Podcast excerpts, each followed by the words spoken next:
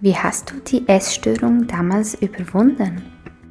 Ach, bei Süßigkeiten kann ich oft einfach nicht aufhören. Hola und herzlich willkommen zu einer neuen Podcast-Folge von Die Lehrerin im Bikini Mama Edition.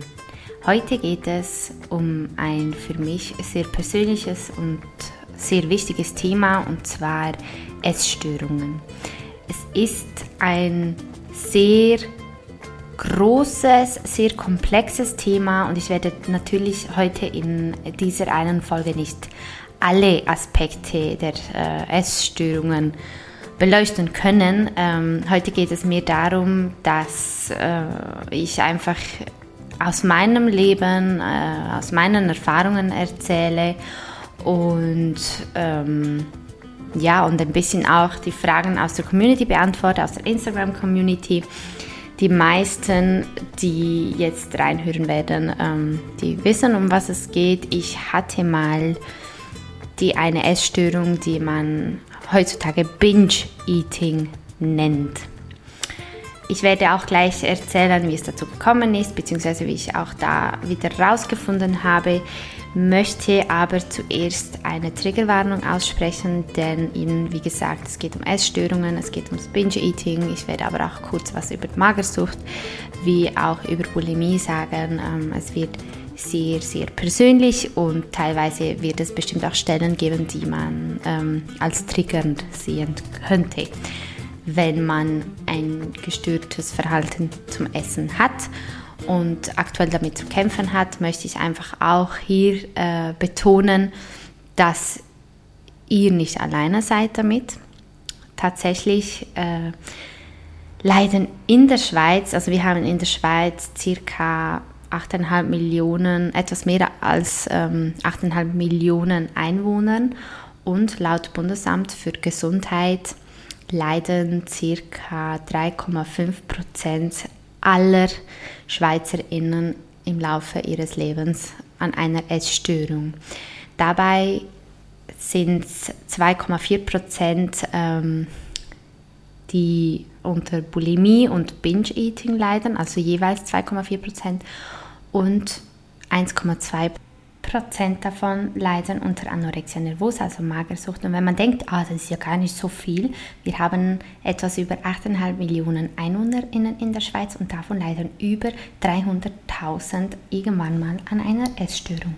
Ganz schön viel, wie ich finde. Und was mir damals eben geholfen hat, deshalb war es mir nochmal wichtig, das zu betonen, ist zu wissen, dass ich nicht alleine mit diesem Problem war. Also dass es ganz vielen anderen da draußen genau gleich geht. Das hat mir Trost gespendet und gleichzeitig, gleichzeitig auch wütend gemacht, weil ich so gedacht habe, hey, es kann doch nicht sein, dass es so vielen in dieser Gesellschaft, so vielen zarten, jungen, wunderbaren Geschöpfen so schlecht geht wie mir, weil wir uns nicht gut genug fühlen, nicht schlank genug, nicht schön genug, ähm, einfach unzureichend. Und es hat mich wütend gemacht, weil ich weiß nicht, ich bin ein mega empathischer Mensch und ich bin auch sehr sozial und ähm, habe ein bisschen auch was, so einen Gerechtigkeitssinn und ich habe es einfach ungerecht empfunden, als ungerecht empfunden, dass ich und so viele andere so unnötig leiden müssen. Wenn wir doch alle individuell sind, wenn wir doch alle unsere besonderen Merkmale haben, ähm, wieso müssen wir uns dann schlecht deswegen fühlen? Das waren damals schon meine Gedanken. Jetzt gehen wir aber schnell zurück zum Anfang. Also, ich habe ja ein Buch geschrieben und dort steht auch ähm, ziemlich viel über meine Geschichte. Ich habe mich nämlich als Kind schon sehr unwohl in meiner Haut gefühlt, nur konnte ich damals halt nicht definieren, was es genau war. Ich war ja auch noch ein Kind. Da kann man noch nicht so komplex ähm, denken und, und reflektieren. Und ich weiß einfach noch, ich war bei meiner Cousine zu Hause, wir waren auf dem Sofa und haben Fernsehen geschaut und auf einmal ähm, habe ich mich bewegt, umgedreht, irgendwas habe ich gemacht und dann habe ich zufälligerweise meine Arme gesehen und habe so gedacht, hey, die sind so breit irgendwie. Und dann ging das weiter, habe ich dann runtergeschaut und sah, ich war so auf der Seite, auf der seitlichen Bauchlage und sah meinen Bauch irgendwie so hängen. Und meine Beine waren irgendwie auch in meinen Augen mega dick. War natürlich nicht so. Ich hatte einfach damals schon ein sehr negatives Körperbild. Und ich war so jung, ich war irgendwie acht oder neun Jahre alt. Ich habe es im Buch geschrieben, das genaue Alter. Ich mag mich jetzt im Moment wirklich nicht mehr daran erinnern, wie alt ich war.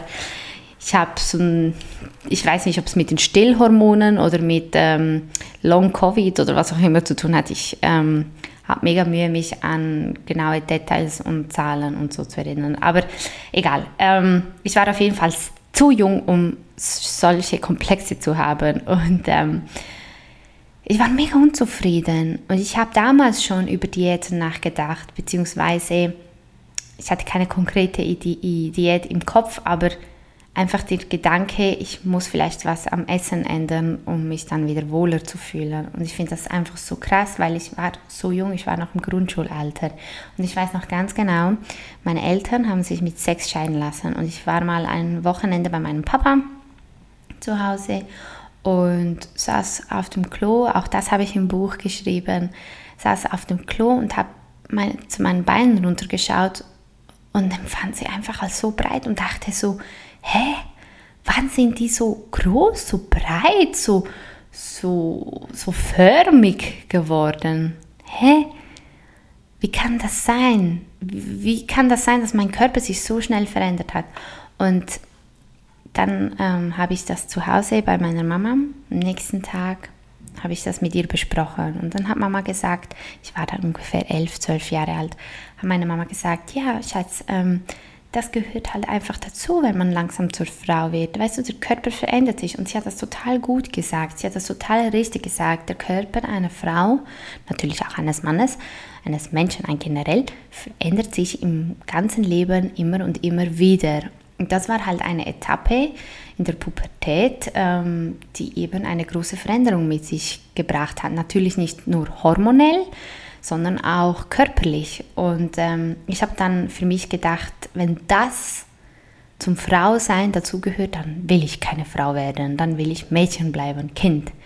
Aber die Krux oder das Problem war, als Kind habe ich mich auch nicht wohl in meinem Körper gefühlt. Also seit ich denken kann, habe ich mich nicht wohl gefühlt in meinem Körper. Die letzten Jahre natürlich schon.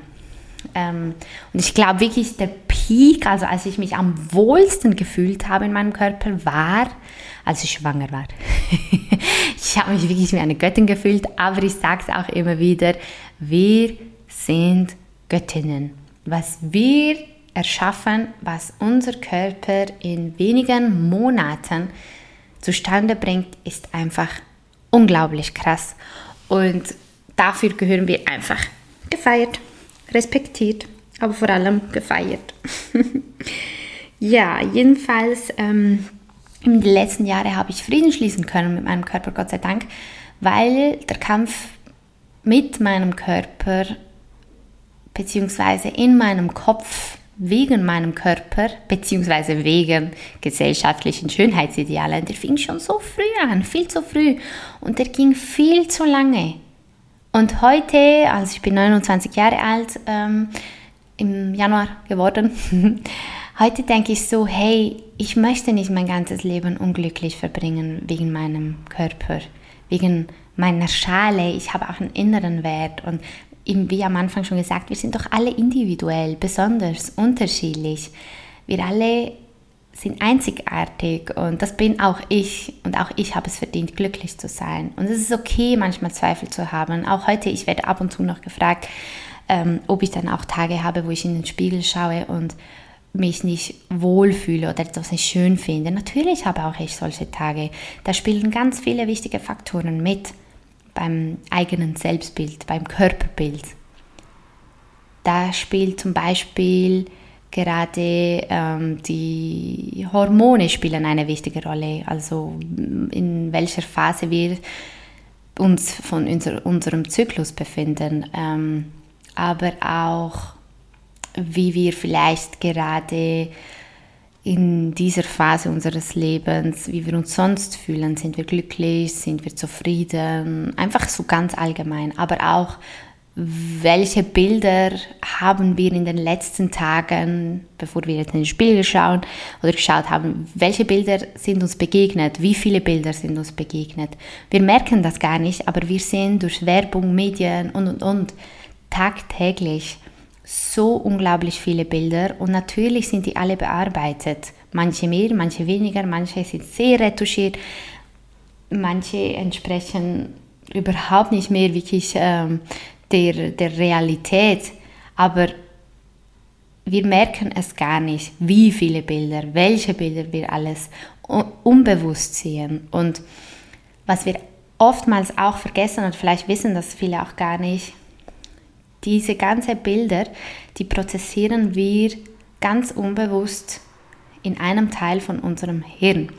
Und unser Hirn schafft es nicht mehr, bei dieser Flut an Bildern und das ohne Social Media, schon ohne Social Media, stellt euch vor, mit Social Media, sie sind noch ganz krasser, ähm, unser Hirn schafft es nicht, diese Bilder oder einzelne Bilder in echt und unecht, also bearbeitet und unbearbeitet, zu ähm, unterscheiden.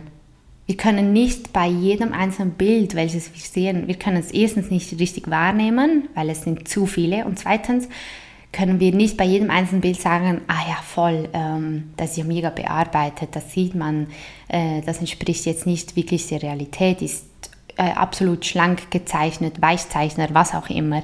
Da wird wirklich sehr viel retuschiert. Was uns eigentlich heutzutage, glaubt den meisten wirklich auch bekannt ist und trotzdem vergessen wir das gerne mal. Also das heißt, wenn ich in den Spiegel schaue, kann es auch einfach sein, dass ich hormonell irgendwie drauf bin, dass, ja, dass irgendwie, dass ich mich anders sehe. Aber eben, vielleicht geht es mir auch gerade auch sonst im Leben nicht so gut. Vielleicht ist, ist es gerade nicht nur eine hormonelle, sondern auch eine emotionale Achterbahnfahrt. Ähm, vielleicht bin ich ein bisschen viel durch Social Media gescrollt, Facebook, Instagram, TikTok, was auch immer und ähm, habe so viele schöne Menschen gesehen und fühle mich jetzt einfach minderwertiger. Das kann alles möglich sein. Also das heißt, wenn ich, ich persönlich mal in den Spiegel schaue und mir nicht unbedingt mega wohl ist beim Anblick in den Spiegel, weil mir etwas nicht gefällt, dann denke ich immer, hey, es ist okay. Es ist gerade eine Momentaufnahme. Ich habe lange gebraucht, um mich selbst zu akzeptieren, um mich auch teilweise schön zu finden oder komplett wohl zu fühlen. Ich habe wirklich lange gebraucht und ich möchte nicht wieder dorthin zurück. Ich möchte weiterhin mein Leben genießen können, unabhängig davon, wie es, mm, wie soll ich sagen, wie es in meinem Spiegelbild aussieht. Und es ist okay, auch mal nicht schön zu finden, was man sieht, aber ich sage mir dann immer selber, Morina, vergiss nicht, du wirst mega beeinflusst. Du wirst sehr beeinflusst und das Problem liegt nicht bei dir. Das Problem oder die Problemzone ist nicht an deinem Körper, irgendwo an deinem Körper, sondern eher in der Gesellschaft. Also sei wütend auf die bestehenden Normen, auf die bestehenden Strukturen, denn es gibt da eine ganze Reihe an Industrien, die mit deinen Unsicherheiten Geld verdient. Das heißt, ich werde immer wieder gefragt, Morina, wie hast du es geschafft, dich zu akzeptieren? Wie hast du es geschafft, der Essstörung den Rücken zuzudrehen? Ähm, wie hast du es geschafft, in den Spiegel zu schauen und nicht gleich anfangen zu weinen? Weil das ist tatsächlich die Realität, Lebensrealität von ganz vielen Menschen. Und dann sage ich immer, richte die, die Wut oder die negativen Gefühle, die negativen Gedanken nicht gegen deinen Körper. Mit deinem Körper ist alles okay, egal wie er aussieht. Richte sie nach außen. Frag dich, wer verdient mit deinen Unsicherheiten gerade Geld? Denn wir haben sowohl die Schönheitsindustrie, die natürlich mit Schönheitsoperationen und Werbung sehr, sehr viel Geld macht. Wir haben die Lebensmittelindustrie, wir haben die Modeindustrie, wir haben eben die Werbeindustrie. Wir sind nicht einfach einzelne Menschen, die in einer geschützten Bubble durch äh, das Leben gehen. Das sind wir nicht. Also wir werden, wir sind im Wechselspiel mit ganz vielen ähm, Dingen, mit vielen Menschen, mit vielen Bildern und und und Beziehungen. Und diese Industrien, die darf man nicht unterschätzen. Wisst ihr, wie ich meine? Also ich habe zum Beispiel auch gedacht, was kann ich dafür oder warum soll ich sauer auf mich selbst sein, wenn auf den Catwalks bis vor fünf oder zehn Jahren auf den Catwalks einfach immer nur die gleich schlanken Menschen laufen durften, auf den Catwalks der Modewelt. Ich kann nichts dafür, mein Körper ist nicht falsch, nur weil dort oben auf der Bühne, wie auch im Publikum, nur immer die gleiche Norm ähm, berechtigt war, präsent zu sein. Wisst ihr, wie ich meine?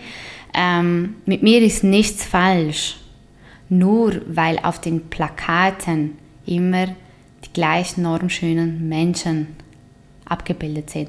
Und das ist kein Hate, kein Shitstorm, was auch immer gegen diese normschönen Menschen, weil die können ja auch nichts dafür in diesem Sinne, die werden einfach gebucht und die leben davon.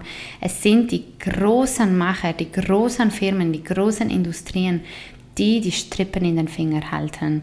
Und die sind dafür verantwortlich, wie sie uns beeinflussen, beziehungsweise wie es uns damit geht. Weil es ist mega schwierig, dem ganzen Schönheitswahn, den ganzen Schönheitsidealen einfach gegenzuhalten. Es ist mega schwierig.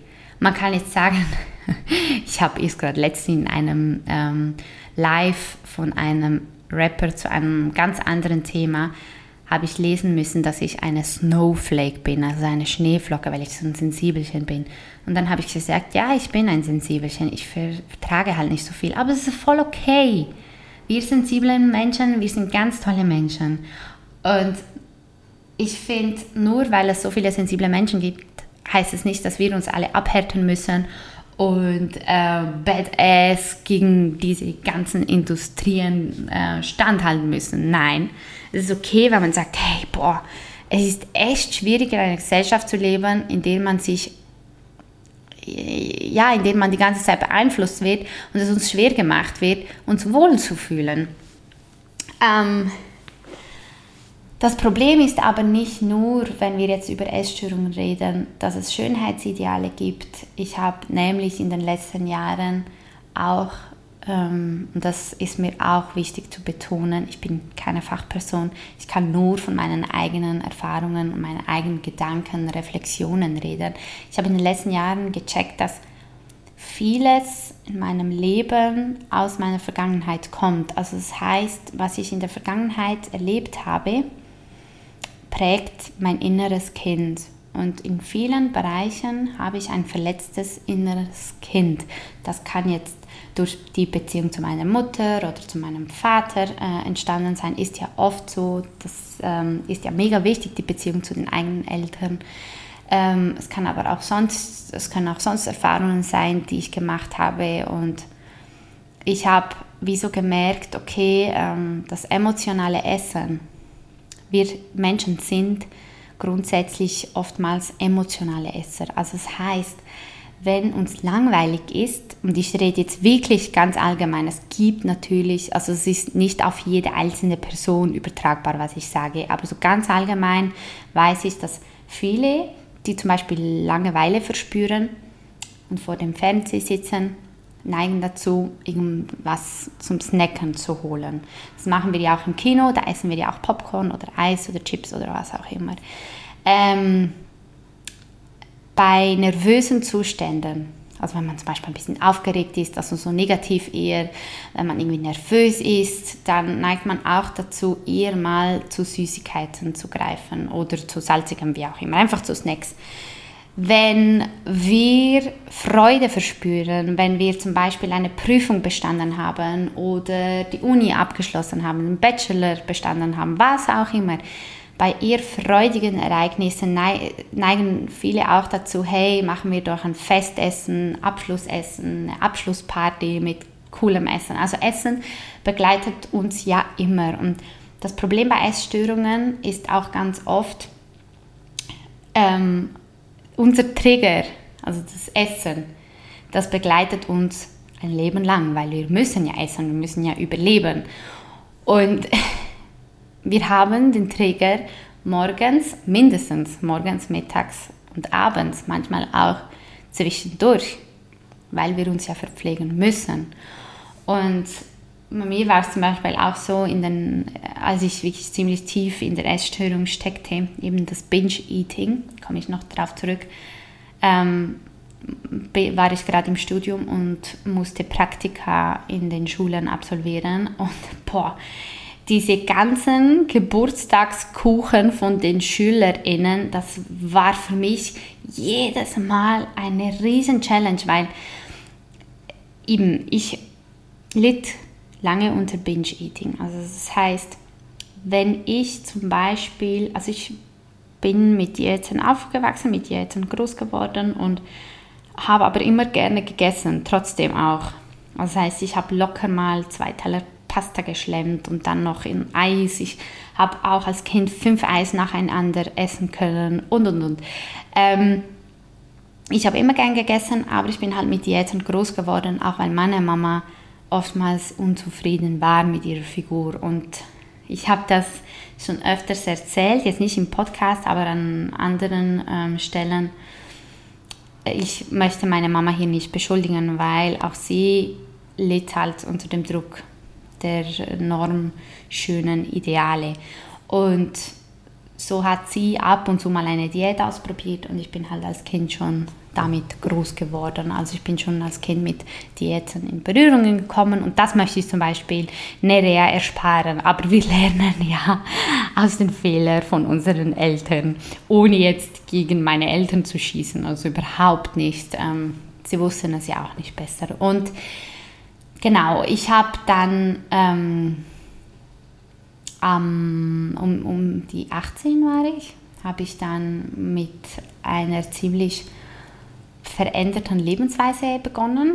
Also ich habe wirklich alles umgestellt. Ich habe mega viel Sport angefangen zu machen. Ich habe ähm, meine komplette Ernährung umgestellt und das ging oder das war alles noch eine Zeit lang in einem, sagen wir, gesunden Maße. Aber das blieb natürlich nicht lange so. Denn es wurde immer extrem, ich habe immer mehr Sport gemacht, die ähm, Sporttätigkeiten wurden immer länger. Also das heißt, zuerst habe ich vielleicht ähm, 30 Minuten am Tag gemacht, dann vielleicht eine Stunde, dann wurde es zweimal am Tag jeweils eine Stunde, mal Joggen, mal Krafttraining, mal dies, mal Zumba, mal was auch immer. Ich habe wirklich, ich war von, ich war wirklich ein Sportmuffel und habe diese 180 Grad Drehung gemacht und war dann enorm, ähm, enorm sportlich auf einmal. Also ich bin von einem Extrem ins andere und habe dann eben auch meine Ernährung umgestellt, was äh, bedeutet, ich habe zuerst ab und zu mal Pasta ausgelassen und dann Salat gegessen oder Gemüse oder ähm, einfach äh, ungewürztes Hühnchen mit Reis, halt solche typischen Sachen, was man halt für, vor ein paar Jahren so gegessen hat, wenn man da in diesem Fitnesswahn mitgemacht hat. Und dann habe ich aber immer öfter die Kohlenhydrate weggelassen, den Zucker und das, was in meinem Kopf als ungesund ähm, kategorisiert wurde, weil das in der Gesellschaft auch als ungesund, ungesund kategorisiert wird. Würde ich heute zum Beispiel jetzt anders machen, also ich habe mir vorgenommen, Nerea nicht zu sagen, hey, ähm, zum Beispiel Schokolade ist ungesund, sondern zu sagen, hey, ähm, zum Beispiel ein Apfel, der hat, der ist vollwertiger, der hat mehr Nährstoffe als eine Schokolade. Deshalb sollten wir öfters mal auch zu einem Apfel greifen, beispielsweise oder zu Früchte oder zu Gemüse. Aber Schokolade ist auch voll okay. Also nicht zu sagen, hey, das ist ungesund, das ist verboten, das ist böse, weil ich möchte, dass Nerea zu allen Lebensmitteln eine gesunde Beziehung hat und nicht, wie ich denke, Kohlenhydrate böse, Zucker böse und irgendwann auch Fett böse, sondern einfach zu sagen, hey, das ist vollwertiger das hat mehr Nährstoffe, von dem sollten wir ein bisschen mehr essen. Und das hat halt weniger Nährstoffe. Das bringt uns nicht immer so viel, wenn wir sehr viel davon essen würden. Aber das wirklich, also ich werde es versuchen, vielleicht werde ich es auch verkacken, ich weiß es nicht, ich hoffe es nicht, aber falls ich es verkacke, dann bin ich für sie da. weil wir Eltern wirklich auch große Vorbilder für unsere Kinder sind. Ich möchte ihr vorleben, dass Essen okay ist, dass egal wie sie aussieht, sie okay ist, egal wie ihre MitschülerInnen aussehen, sie okay sind. Ich möchte einfach, dass sie wirklich einen ganz normalen Bezug zu Körpern hat, zu ihrem Körper, zu anderen Körpern, dass sie niemanden verurteilt und vor allem eben auch eine gesunde Beziehung zum Essen hat. Und ähm, Genau. Ich habe den Faden verloren. Es ist so schwierig, eine Podcast-Folge aufzunehmen, wenn man einen Monolog hält.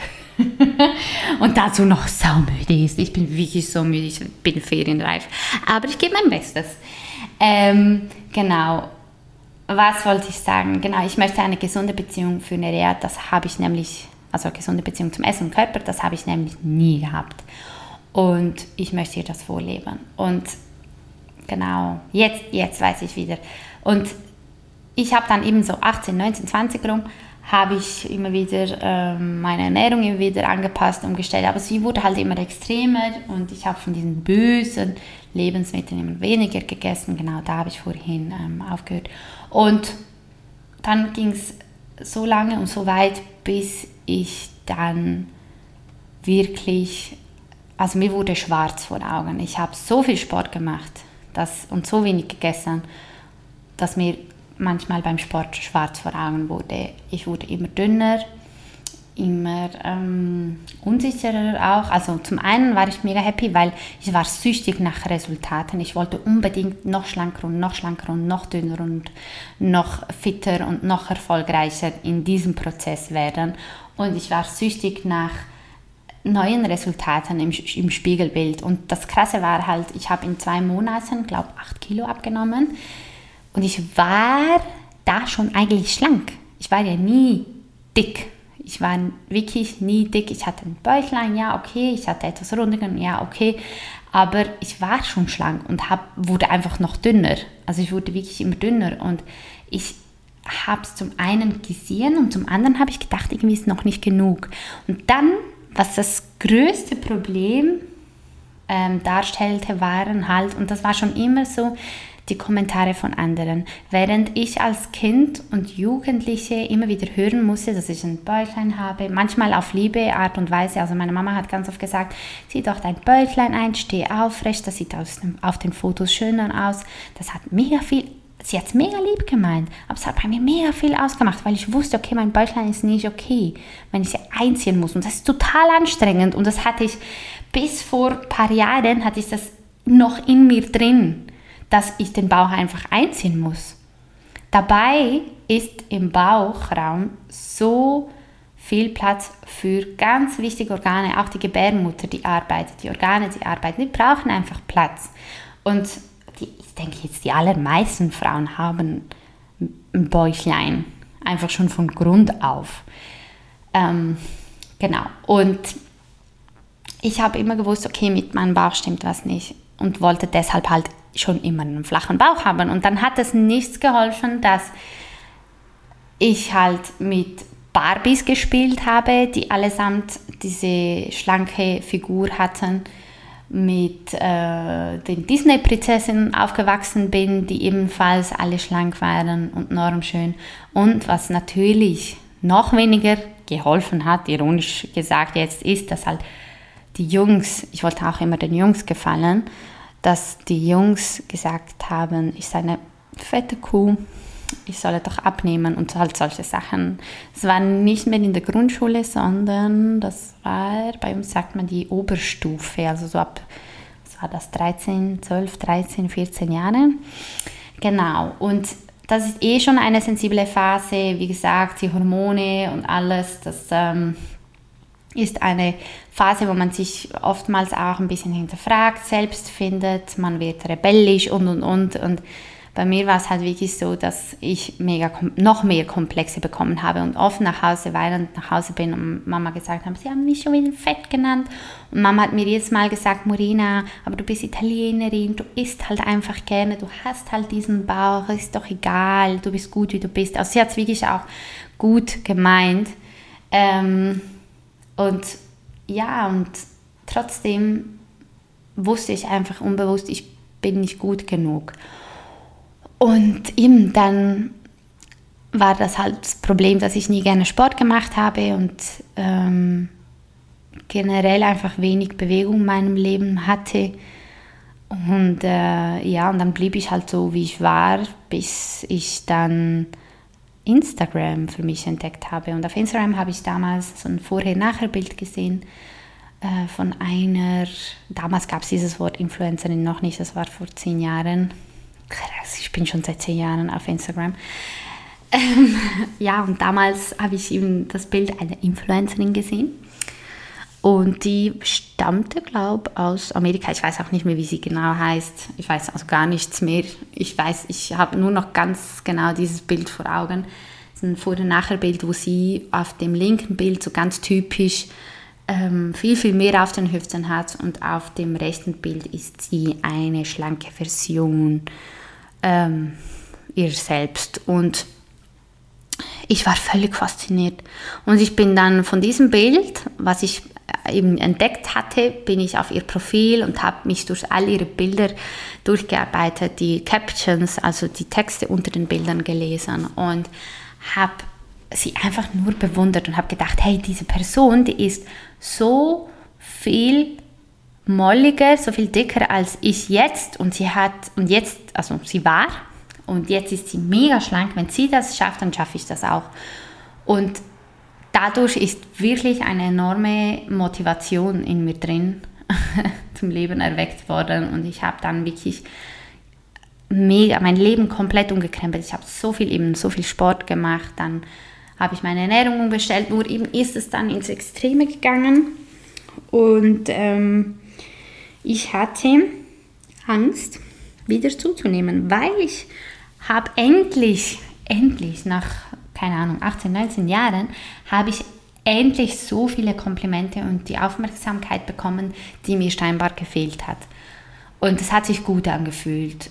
Und die Komplimente wurden immer mehr, zahlreicher, auch ähm, für mich ein mega Ansporn weiterzumachen. Ich wurde bewundert, ich habe ganz vielen Tipps geben können, wie ich das geschafft habe, habe andere wirklich von ganzem Herzen motivieren wollen, auch meine Mama, auch Freundinnen, die kurviger, dicker sind oder waren als ich. Ich habe allesamt gesagt, hey, ihr schafft das, wenn ich das geschafft habe, dann schafft ihr das auch. Ich war wirklich, ich hatte eine grenzenlose Motivation. Das Problem ist, dass ich nicht gemerkt habe in dieser Zeit, dass ich je länger, je mehr ein gestörtes, ähm, eine gestörte Beziehung, ein gestörtes Verhältnis zu allem, was in, mit diesem Aspekt zu tun hatte, also Körper, Gesundheit, Fitness, Essen, habe ich je länger, je mehr halt ein gestörtes Verhältnis entwickelt. Und die, die mir am nächsten waren, also mein Ex damals, wie auch meine Mama, haben mich angefangen zu warnen, dass ich langsam ein bisschen bremsen sollte, beziehungsweise nicht mehr Vollgas geben sollte, weil es ist doch jetzt okay, ich bin doch dort angekommen, wo ich unbedingt sein wollte, ich bin schlank und ich bin auch fit und so. Und bei mir, ich habe das wie auch eingesehen, aber ich konnte nicht aufhören, weil ich hatte halt mega Angst, wieder zuzunehmen.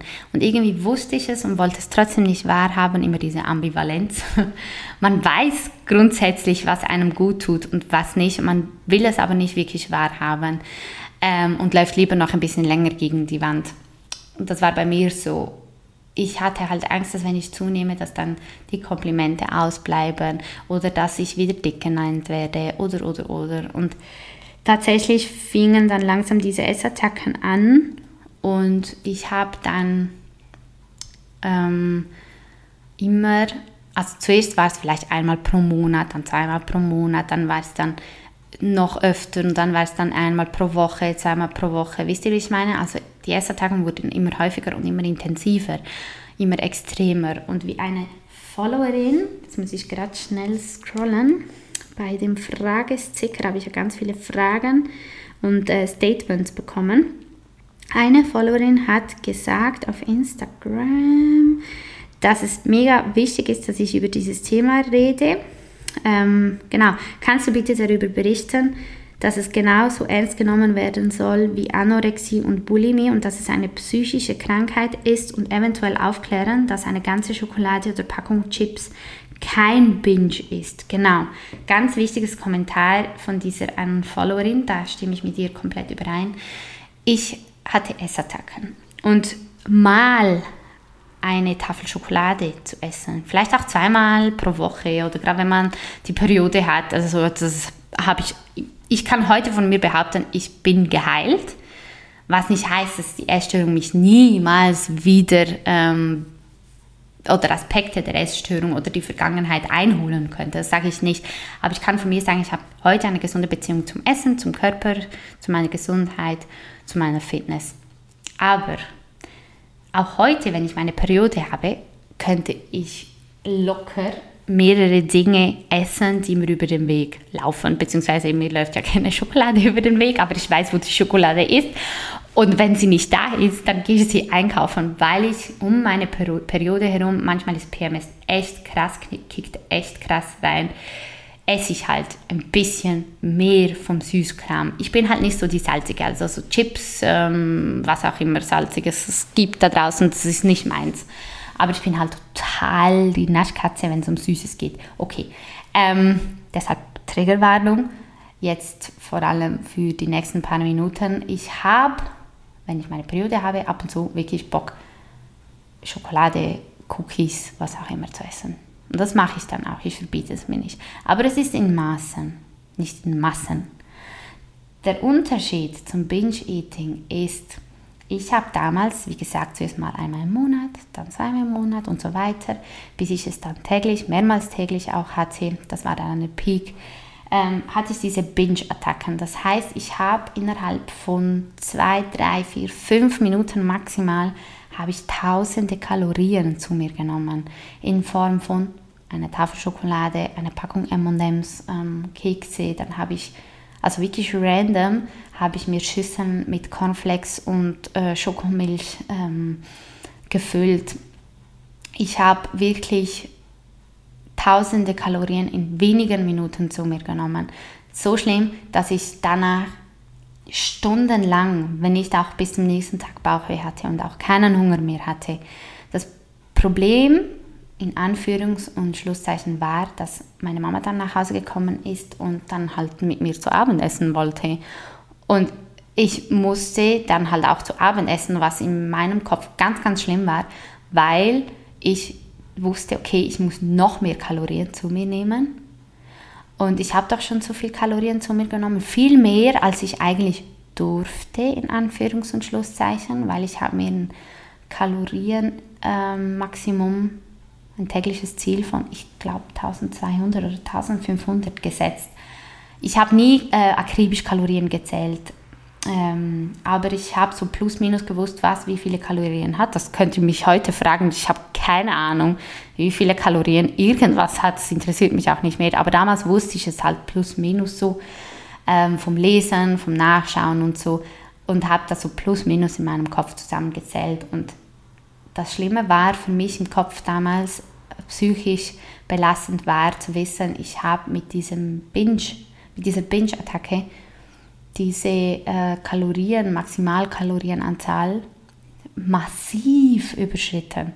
Also was habe ich mir dann gedacht? Natürlich, am nächsten Tag werde ich dann mich zusammenreißen, werde ein bisschen weniger essen und so weiter und so fort. Und das konnte ich am Anfang auch. Also ich habe dann eine Binge-Attacke gehabt und für die ganze Woche dann restriktiv gegessen. Also das heißt, ich habe ähm, meine Kalorienzufuhr äh, runtergeschraubt, aber das Problem war, dass das restrikt restriktive Essen halt dazu geführt hat, dass die Lust auf Süßes enorm groß geworden ist. Und das ist ganz normal. Also für die, die das vielleicht auch zum ersten Mal hören, ich weiß es nicht, wer da alles zuhört. Ähm, ich habe damals in der Heilung, in der Heilungsphase gelernt, und es ist auch völlig logisch, unser Hirn funktioniert wie bei einem Kind. Wenn du einem Kind, das etwas möchte, es verbietest, möchtest das Kind umso mehr. wenn ein Kind sagt, hey, ich möchte jetzt unbedingt dieses Stück Schokolade und du sagst, nein, du darfst nicht, dann möchte es das Kind umso mehr. Das ist einfach, es gibt psych psychische, psychologische Vorgänge, also Vorgänge im Hirn, die einfach automatisiert sind, ganz normal sind. Da können wir eigentlich nichts dagegen tun, vor allem nicht so spontan. Das ist eine ganz normale Reaktion, dass wenn man weiß, dass etwas verboten ist, möchte es man umso mehr. Und das Problem war damals, ich hatte eine Binge-Attacke und dann habe ich mir die ganze Woche darauf gewisse Sachen verboten und ich hatte aber enorme Lust, die ganze Zeit enorme Lust darauf. Und dann kam es erneut zu einer Binge-Attacke und das war ein ewiger Kreislauf, der aber ähm, immer enger wurde, beziehungsweise ich hatte immer häufiger diese Attacken und konnte deshalb auch nicht ähm, so lange diese restriktive Phase durchhalten. Also das heißt, ich hatte eine Essattacke und dann habe ich mal eine Woche restriktiv gegessen und dann hatte ich wieder eine Essattacke und dann hatte ich aber plötzlich nach drei Tagen wieder eine Essattacke, dann jeden Tag, wisst ihr, wie ich meine, es wurde ja immer häufiger. Und dann hatte ich wirklich täglich diese Essattacken und irgendwann große Triggerwarnung, Suizidgedanken.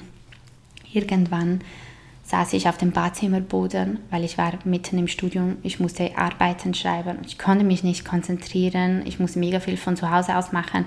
Und zu Hause war dieser blöde Süßigkeitsschrank gefüllt mit Dingen.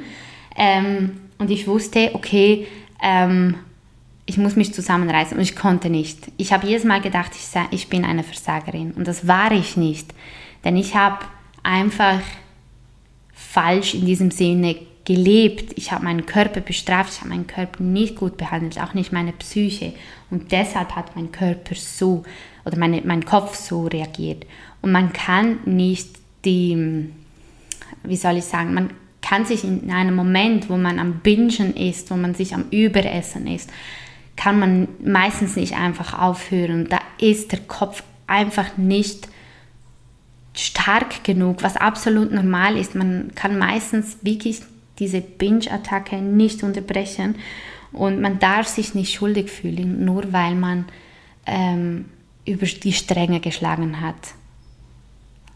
Und heute weiß ich, ich ähm, also ich war ganz lieb zu mir irgendwann endlich, weil ich saß immer auf diesem Badzimmerboden und habe gesagt, hey, ist mein Leben, wie ich es gerade lebe, wirklich lebenswert? Ist es okay? Ist es schön? Ist es normal, dieses Leben so zu leben, nur um anderen zu gefallen? Weil ich habe mich wirklich gefragt, wo, wie bin ich da gelandet?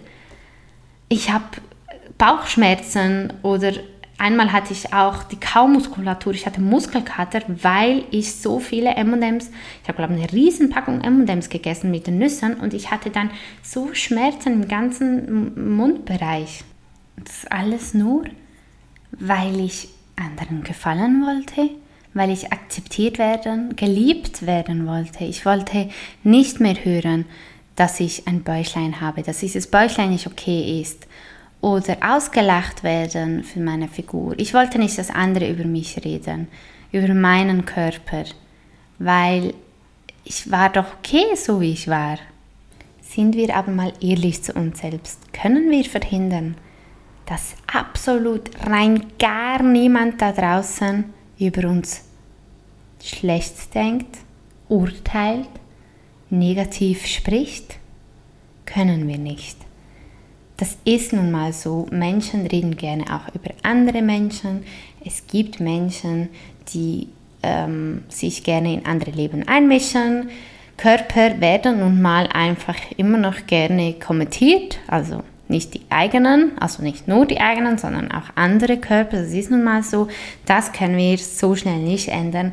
Aber etwas, auf etwas haben wir selber Einfluss und das ist, wie wir mit diesen negativen äußeren Einflüssen umgehen.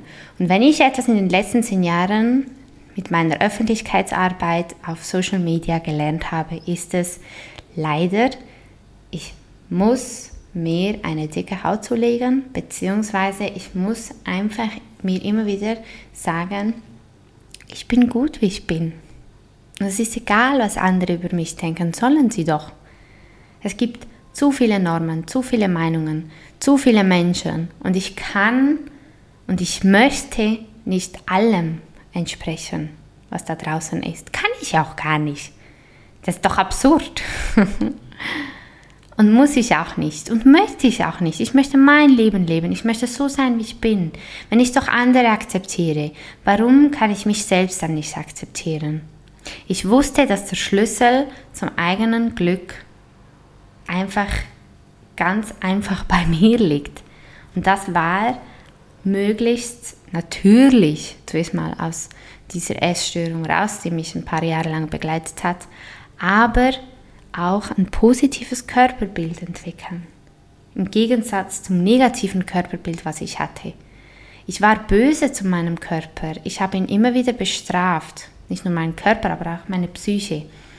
Ich habe damals, ähm, als es mir ganz, ganz schlecht ging, eben in dieser Phase, wo ich auf diesem Badzimmerboden, äh, Badzimmerboden, ja, saß, habe ich zu meiner Cousine gesprochen, die Psychologin ist und das erste Mal. Und sie hat dann gesagt, sie möchte jetzt so schnell, schnell am Telefon, auch nach einer Stunde, nachdem ich ihr wirklich ähm, alles erzählt habe, was ich erzählen konnte, hat sie gesagt, hey, ich kann dir jetzt nicht eine Diagnose erstellen, aber ich habe das Gefühl, es geht in Richtung Bulimie. Und dann habe ich gesagt, ja, aber ich erbreche ja nicht. Und dann sagt sie, hey Morena, ich weiß, mega viele denken, dass Bulimie eine Essbrechsucht ist das dachte ich tatsächlich wirklich bis äh, zu diesem Zeitpunkt. Ich habe sogar mal in der Schule über dieses Thema berichtet. Es hat mich damals schon interessiert und wir haben ähm, Vorträge gehabt. Ich weiß nicht mehr was, zu was genau, aber ich habe mich für ähm, Essstörungen damals entschieden. Mega spannend und ein paar Jahre später bin ich voll in eine gerutscht. Ähm, aber ich wusste, dass, also ich dachte, Bulimie sei eine Essbrechsucht. So habe ich meinen Vortrag auch gehalten und das auch so ähm, gesagt. Aber tatsächlich kann sich Bulimie auf verschiedene Art, Arten und Weisen zeigen. Also man kann zum Beispiel die Essanfälle nicht nur mit Brechen ähm, wieder gut machen, in Anführungs- und Schlusszeichen, sondern auch mit ähm, eben restriktivem Essen danach, also mit Diäten, mit einer verminderten Kalorienzufuhr bis hin zu gar nichts mehr essen für eine Weile, ähm, natürlich sprechen, dann aber auch massive Sporteinheiten, also extreme, wie ich es damals gemacht habe. Und irgendwas gibt es auch noch. Das andere ist mir jetzt gerade empfallen. Vielleicht kommt es mir noch in den Sinn, dann schreibe ich es in den Show Notes. Ähm, genau. Und sie hat aber dann auch gesagt, dass wir wie zu stark emotional verbunden sind, dass sie mich quasi ein bisschen therapieren könnte oder helfen könnte, so einfach gesagt. Deshalb müsste ich mir wirklich unbedingt professionelle Hilfe suchen. Sie hat es damals wirklich mega gut rübergebracht und hat mich auch überzeugt, weil ich dachte von mir, ich wusste, irgendetwas stimmt nicht, aber ich habe es nicht so schlimm ähm, kategorisiert, dass ich mir jetzt professionelle helfen wollen professionelle Hilfe holen wollen würde. Und ich habe es dann aber eben doch gemacht. Also ich bin dann ähm, in, nach Zofingen bei uns im, ins Spital und dort haben sie eine, einen eigenen Bereich für äh, Essstörungen und hatte dann ein Gespräch. Aber sie hat dann auch ähm, gesagt, ich leide definitiv unter Binge-Eating und das wäre therapierbar.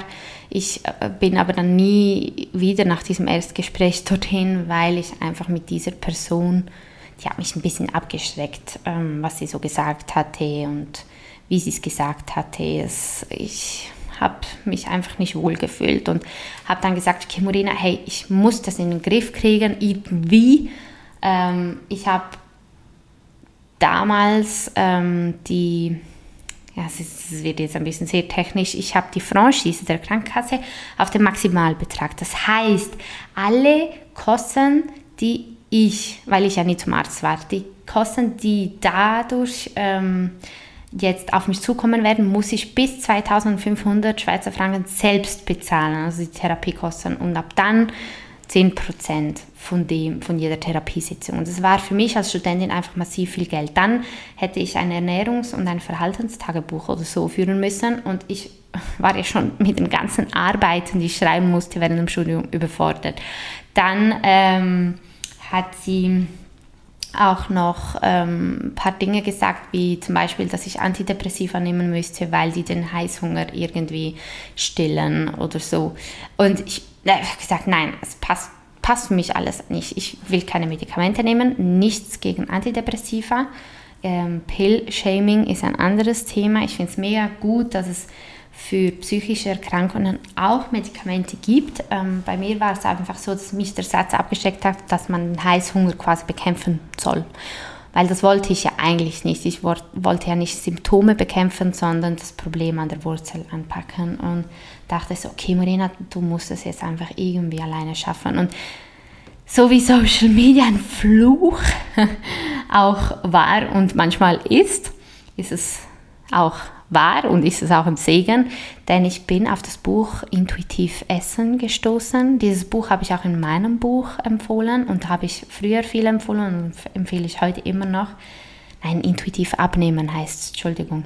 Intuitive Eating heißt es auf Englisch und es wurde für mich in meinen Augen unglücklich übersetzt äh, ins intuitiv abnehmen, weil es geht ja nicht ums Abnehmen, es geht darum, dass man mit einer ganz normalen, in meinen Augen normalen Ernährungsform einfach wieder ein normales Leben leben kann oder endlich ein normales Leben leben kann, ohne sich die ganze Zeit um Kalorien, Gewichtsabnahme, Gewichtszunahme, Körperwesen, was auch immer, ähm, Gedanken machen muss. Also das intuitive Essen ist eigentlich das, was die allermeisten Kinder machen. Natürlich gibt es äh, auch bei Kindern Ausnahmen. Wenn ein Kind satt ist, dann schiebt es den Teller oftmals weg.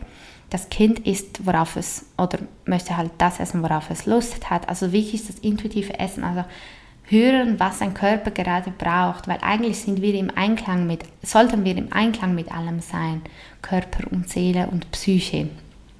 Und wenn wir im Einklang mit, mit uns sind, also so wirklich so im Reinen, im Einklang, dann wissen wir irgendwann auch, das war für mich damals mega schwierig, aber heute weiß ich ganz genau, was mein Körper braucht, auf was ich Lust habe, was mir gut tut, was nicht. Und so ernähre ich mich auch, wenn es halt geht.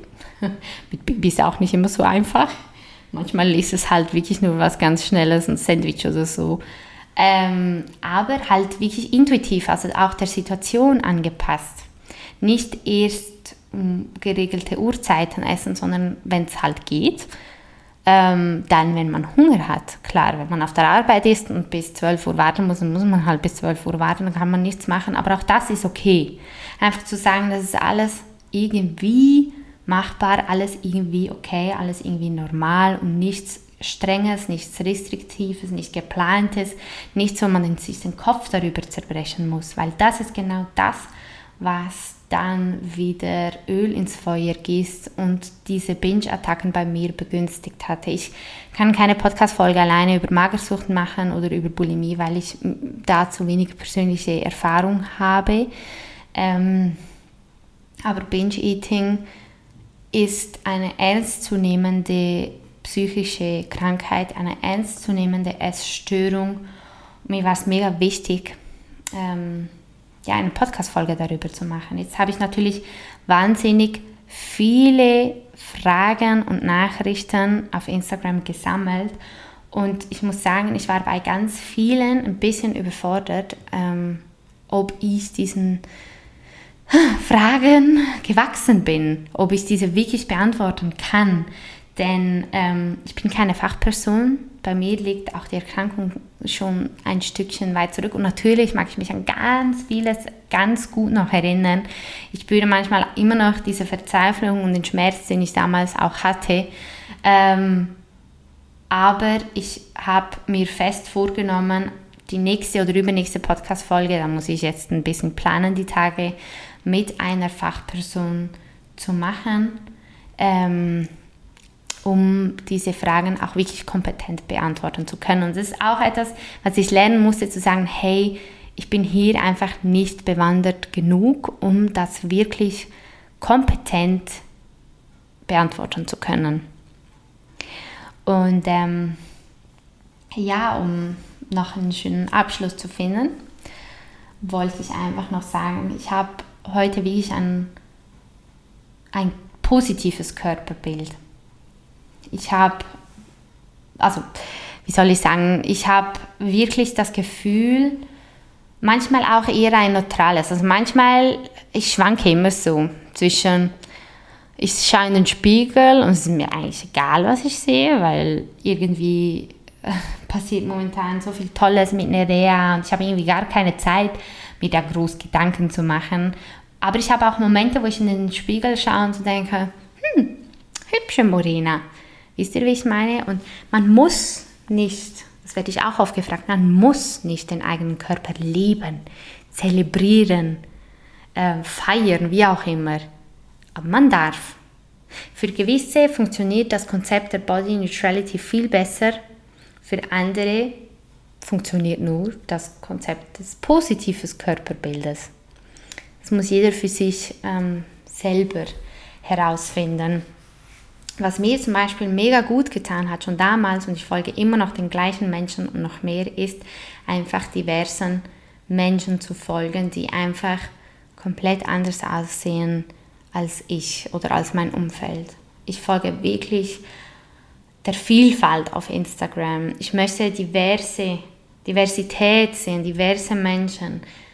Und das gibt, ich weiß, dass es mir ein gutes Gefühl gibt, aber auch ist es für mich wichtig, diese Menschen zu unterstützen. Das sind Menschen, die nicht der Norm entsprechen und trotzdem ihr Leben feiern. Das hat mir so geholfen. Wie gesagt, Instagram kann ein mega Fluch sein, aber auch ein mega Segen. Wenn man den richtigen Menschen folgt, wenn man Menschen folgt und Profilen, die einem gut tun, dann hat das einen enormen auf Auffluss, Einfluss auf unsere, ähm, auf unser Denken. Ich wünsche mir so sehr, dass die nachfolgenden Generationen nicht diesen Leidensdruck haben müssen, dass Body Neutrality, aber auch Body Positivity, das positive Körperbild, die Vielfalt, die Diversität, die Buntheit unserer Gesellschaft wirklich anerkannt und akzeptiert werden, dass das etabliert wird, als wäre es das Normalste der Welt. Ein Schönheitsideal hat es immer gegeben. Und es ist äh, vielleicht auch ein bisschen eine Wunschvorstellung, welche ich habe, dass nie wieder jemand so leiden muss wie ich zum Beispiel und ganz viele andere gelitten haben oder immer noch am Leiden sind. Aber ich finde, jeden Schritt, jeden Beitrag, den man dazu machen kann, ist ein wichtiger Schritt, ein wichtiger Beitrag, deshalb auch diese Folge. Ähm, für mich war es auch ein bisschen Therapie, Selbsttherapie, wieder ein bisschen über meine Vergangenheit zu erzählen. Ähm, ja, ich kann von mir heute behaupten, ich habe ein positives Körperbild.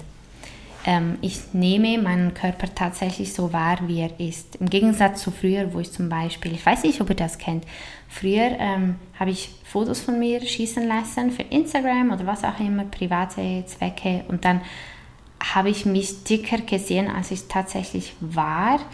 Ähm, das heißt, ein paar Monate später habe ich dann das Foto wieder angeschaut, irgendwie bin darüber gestoßt, äh, gestolpert und habe so gedacht, hä, so dick, wie ich mich wahrgenommen habe, damals vor ein paar Monaten, war ich eigentlich gar nicht.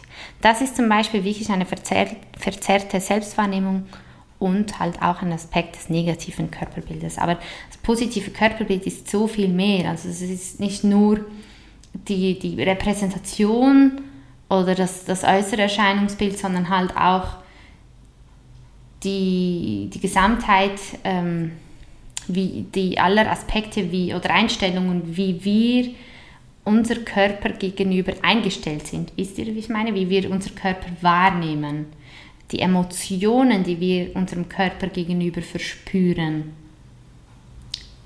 Eine Person, die ein positives Körperbild hat, die ähm, in der Regel, ich sage ja auch, das ändert sich ja immer wieder im Laufe des Lebens, aber wenn man ein positives Körperbild gerade inne hat, dann ist man auch lieb zum eigenen Körper. Man möchte die eigene ähm, Gesundheit auch fördern oder beibehalten, ähm, indem man sich dementsprechend ernährt, was jetzt eben nicht heißt, dass man böse, böse, böse Lebensmittel äh, aus dem Menüplan streicht. Also so überhaupt nicht, dass man wirklich intuitiv ist, dass man sich den Kopf nicht mehr darüber zerbisst, wie man aussieht, was man isst, wie viel Sport man macht, wie viele Kalorien man verbrannt hat, wie viel man wiegt.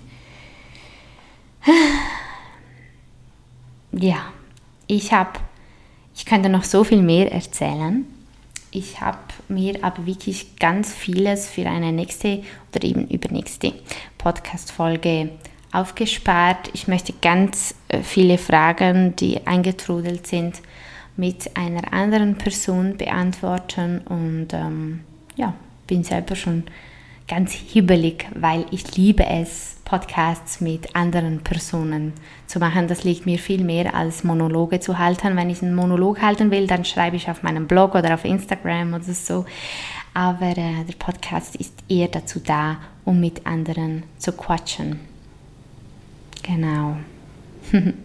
ist noch spannend, weil ich habe immer gedacht, ich werde dann so quasi das auditive Pondo mit dem Podcast zu meinem Blog haben, aber nee, nee, der Blog ist wirklich einfach das, was ich zum Beispiel heute gemacht habe, Gedanken, Gefühle, einfach mal loswerden.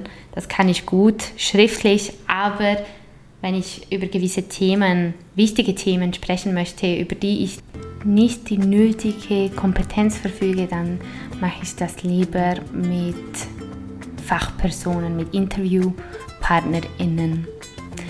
Genau. Gut, ähm, ich denke, damit verabschiede ich mich und freue mich auf die nächste Folge, die ich jetzt dann gleich planen werde. Bin selber schon ganz gespannt, wer so kurzfristig zur Verfügung stehen wird. Äh, ja, mein Lieben, ist, ähm, also mir ist echt nie langweilig. Mit einem Baby stellt sich alles plötzlich auf den Kopf und dann musst du immer wieder, weil das Baby ja auch wächst und sich verändert und sich anpasst und so musst du auch irgendwie wieder einen neuen Weg finden, immer und immer wieder. Und ähm, ja, mein Kopf ist wieder mal ganz matsch.